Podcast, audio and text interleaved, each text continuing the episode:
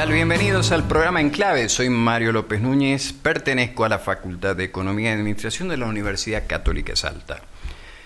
El scat singing, ¿qué es el scat singing?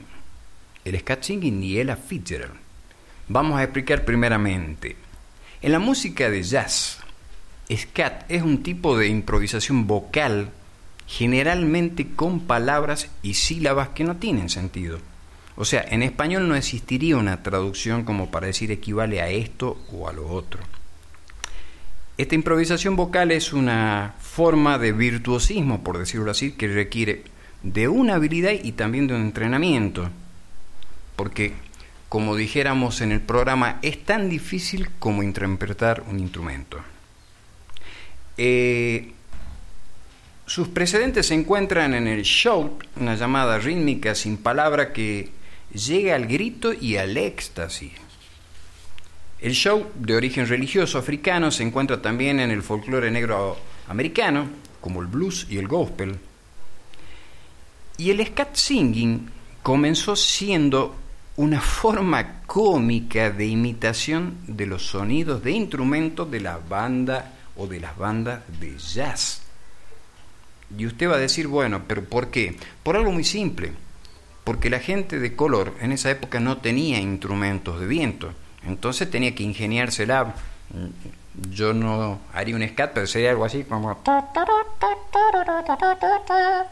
la trompeta o un instrumento similar, y de ahí viene, ¿no es cierto?, dicha técnica. De lo que tenemos referencia, una de las primeras grabaciones está hecha por Gene Green en su King of the Bungalow en 1911 y acá viene algo muy curioso y divertido.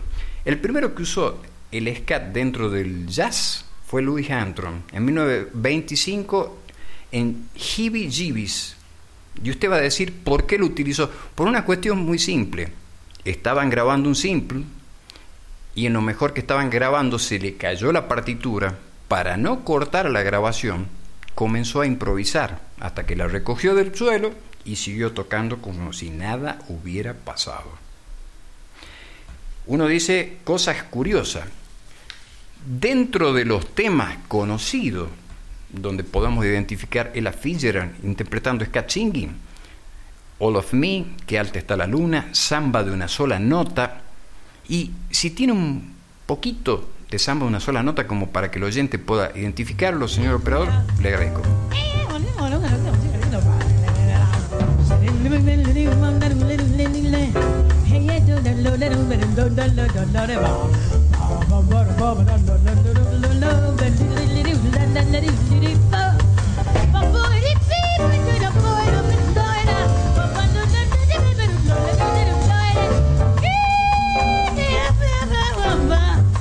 Bueno, esto es una versión de samba de una sola nota de Tom Jobim, que en realidad es una bossa nova, en tiempo de jazz y con el característico scat singing de Ella Fitzgerald, otras personas que también utilizaron este estilo, Billie Holiday, eh, Sarah Vaughan o Vaughan, al igual que ella y Billie Sarah, es considerada una de las cantantes más importantes de jazz también. Kurt Elling, también cantante, posee una poderosa voz de barítono que parece un poco pesada, pero también utiliza el scat singing. Y algo curioso, Amy Winehouse cantante inglesa, también utilizó el scat singing. Y hasta aquí llegamos por el día de hoy. Quien les habló, Mario López Núñez, le da la despedida y hasta un próximo encuentro.